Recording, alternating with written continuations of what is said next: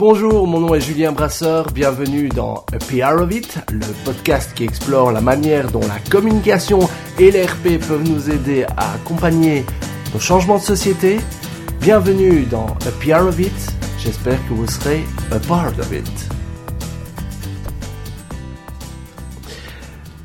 Bonjour, je suis très heureux d'être de retour pour ce huitième épisode de A PR of It.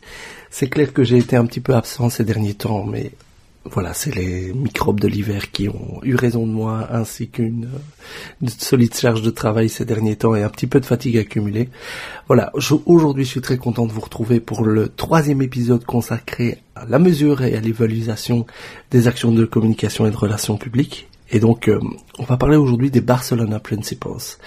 Les Barcelona Principles sont des principes qui ont été édictés par l'AMEC. L'AMEC, c'est l'Association internationale de mesure et d'évaluation des actions de communication.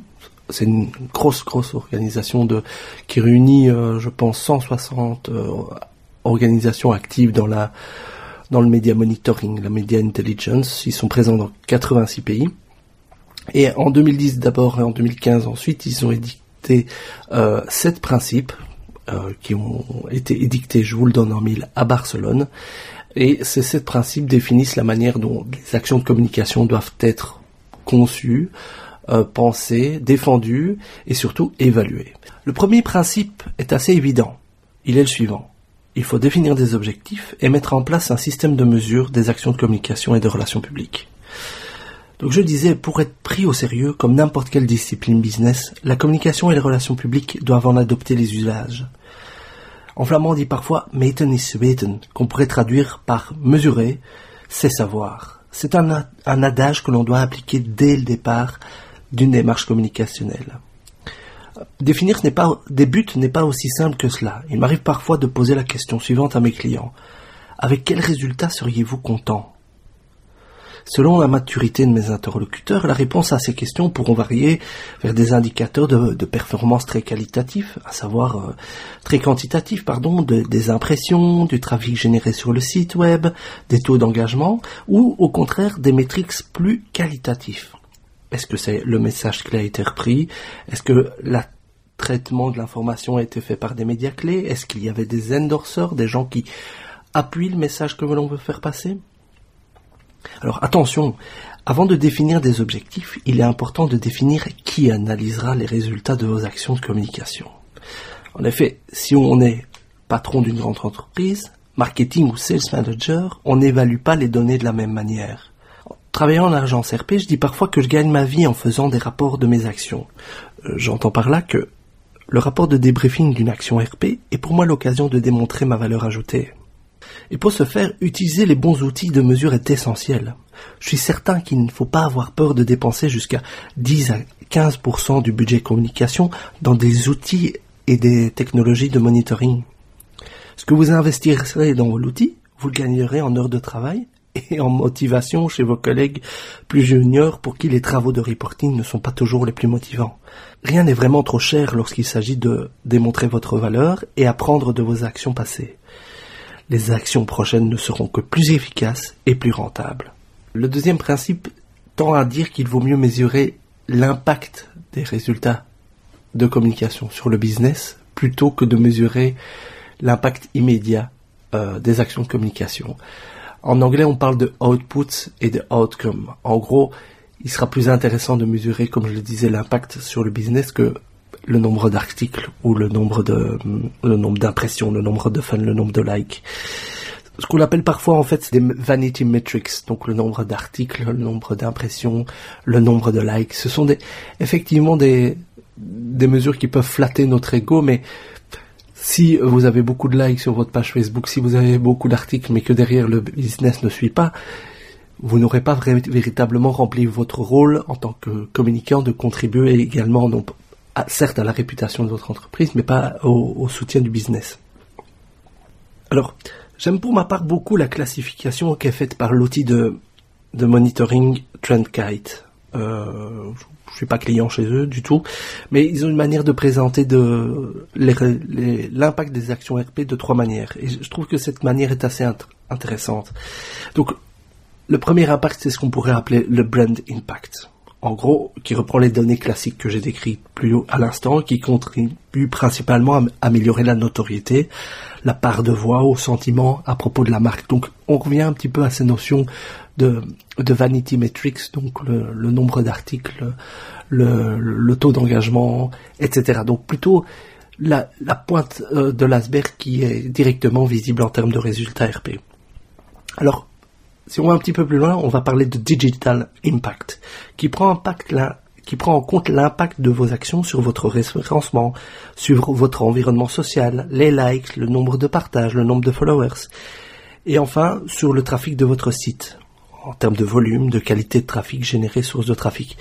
On voit que sur le premier, on est plutôt dans, encore une fois dans les vanity metrics, donc les, les résultats directement visibles. Et puis, deuxième, il y a déjà une forme de conversion. C'est voilà la visibilité qui a été générée. Est-ce qu'elle impacte euh, mon environnement digital, à savoir mon site web, ma page Facebook, mon référencement, qui, qui de là auront un, un, impact direct sur le troisième impact, qui est qui sont les conversions.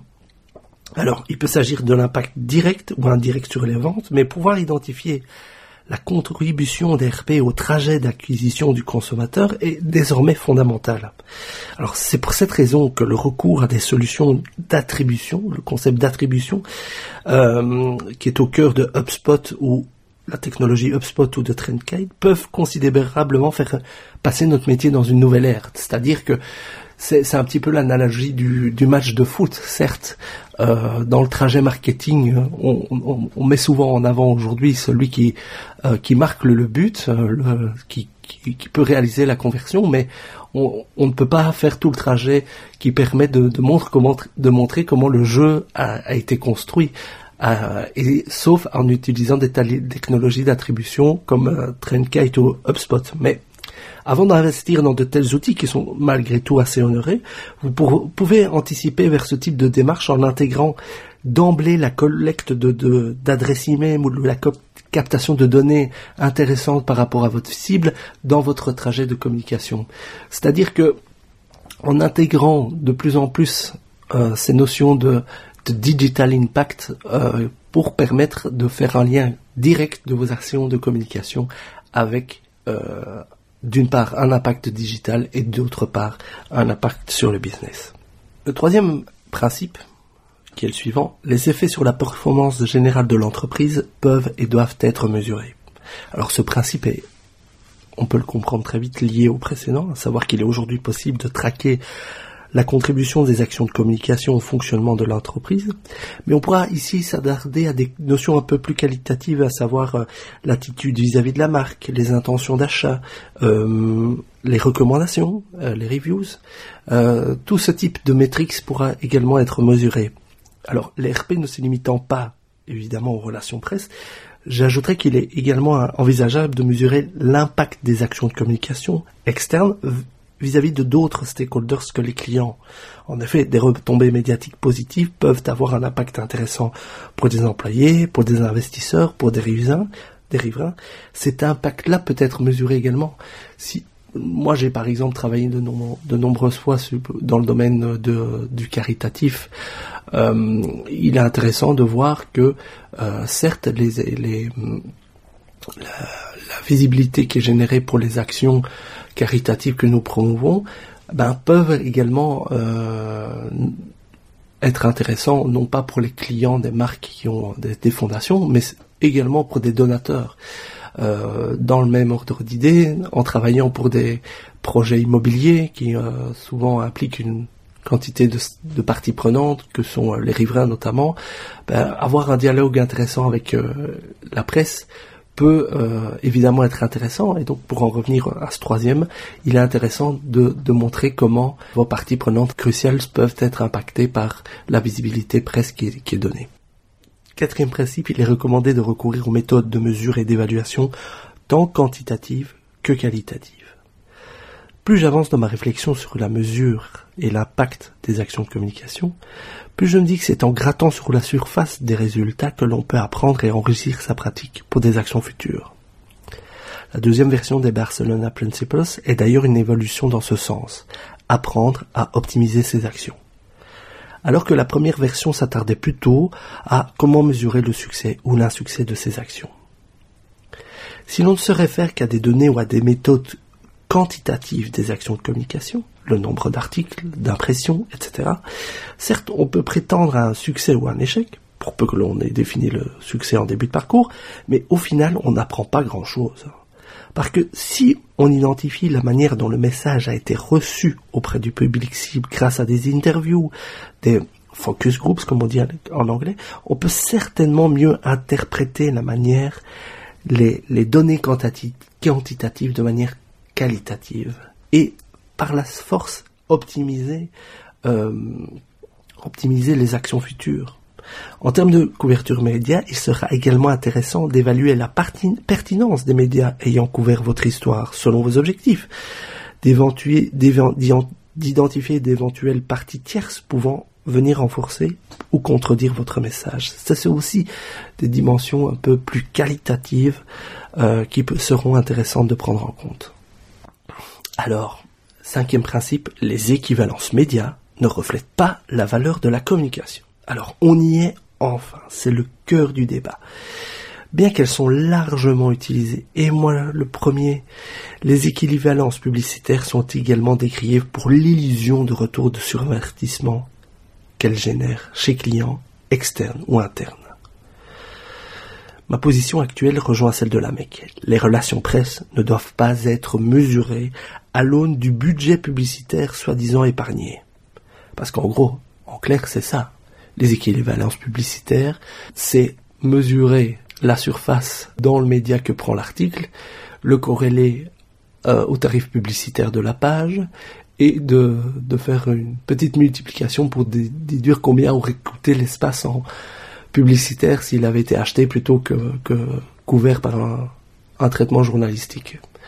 Et là encore, il y a toute une série de, de multiplicateurs qui sont utilisés pour dire, bah voilà, c'est une, un article de, de journal, c'est beaucoup plus crédible qu'une annonce publicitaire. Donc on, certains, et je l'ai fait, euh, multiplient le, la valeur publicitaire soi-disant, euh, la soi-disant valeur publicitaire de l'article par un coefficient qui peut aller jusque 2, 2,5, 2,8, etc.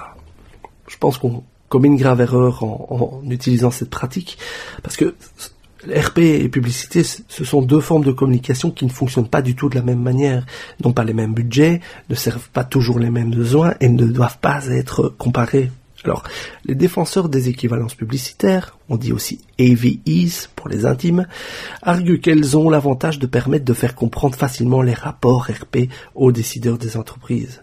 Alors, est-ce qu'on doit encore jouer les tartuffes en utilisant des données qui fournissent une illusion de valeur monétaire à une visibilité médiatique alors qu'il y a aujourd'hui d'autres données qui sont disponibles pour attribuer encore une fois euh, la contribution de cette visibilité médiatique au business de l'organisation, je pense pas du tout quoi. Pour ma part, je pense que les professionnels de la communication et des RP font fausse route, voire se tirent une balle dans le pied en présentant leur outil de travail sur le seul jour de la visibilité, alors que les RP ont un potentiel de contribution au destin de l'entreprise bien plus grand. Un peu comme si aujourd'hui on résumait le smartphone au seul fait de pouvoir passer des coups de fil. Sixième principe. Les réseaux sociaux peuvent et doivent être mesurés systématiquement avec d'autres canaux médiatiques. Depuis que j'ai lu The Clue Train Manifesto, c'est un des premiers ouvrages euh, qui a décrit le potentiel pour les marques d'engager la conversation euh, avec leur public, avec leurs clients. Euh, au passage, c'est un bouquin qui a été écrit en 2000 et qui parle de,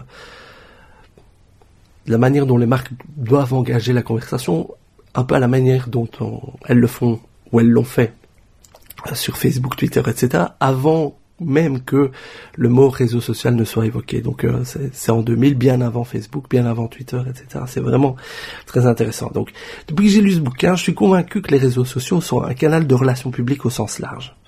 Voilà. Ce sixième principe définit donc qu'ils doivent être mesurés de façon intégrée avec d'autres canaux de communication. Alors c'est intéressant de voir comme en RP il y a un double mouvement qui s'opère entre médias traditionnels et médias sociaux. Et il est intéressant de voir que ce qui vit dans les médias classiques percole également sur Facebook et Twitter, et inversement. En clair, mesurer l'impact d'une action de communication dite traditionnelle passe évidemment par le fait de mesurer l'impact de celle-ci sur les réseaux sociaux. Est-ce qu'on a, voilà, est-ce que votre action RP a fait parler de vous sur Facebook, Twitter, etc. Et si vous n'avez pas eu d'impact sur les réseaux sociaux, ben, posez-vous les bonnes questions. Septième et dernier principe du, des Barcelona Principles, l'évaluation et la mesure des résultats des actions doivent être transparents, systématiques et valides. Ce dernier principe permet de faire la boucle avec le premier, fixer des buts et des objectifs. Si l'on suit des buts, encore faut-il prendre du temps pour les évaluer de façon régulière et donc systématique. Donc, outre un accord sur les objectifs à atteindre, le client, interne externe, devrait également être impliqué dans le choix de la méthode utilisée pour mesurer le résultat. Et s'il est convaincu que cela passe par des valeurs médias, ben, soit. Comme souvent dans une relation client, la, proactivité dont vous ferez preuve pour anticiper les réunions d'évaluation en dira long sur votre souci de transparence et donc de confiance, surtout dans les moments difficiles.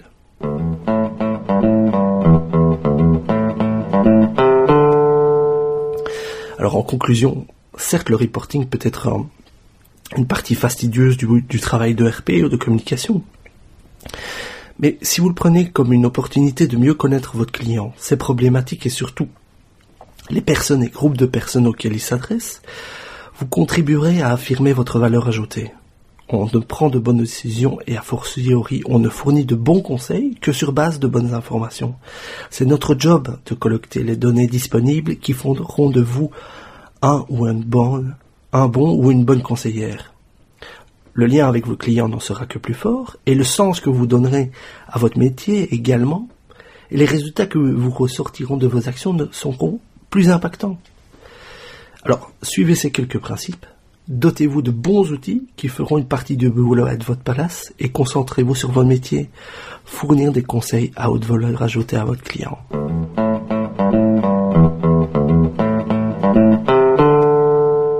Merci d'écouter Happy Laissez-moi vos commentaires via facebook.com slash podcast ou via Twitter arrobase underscore podcast. Pour m'encourager à aller dire à iTunes combien vous aimez ce podcast avec 5 étoiles de préférence.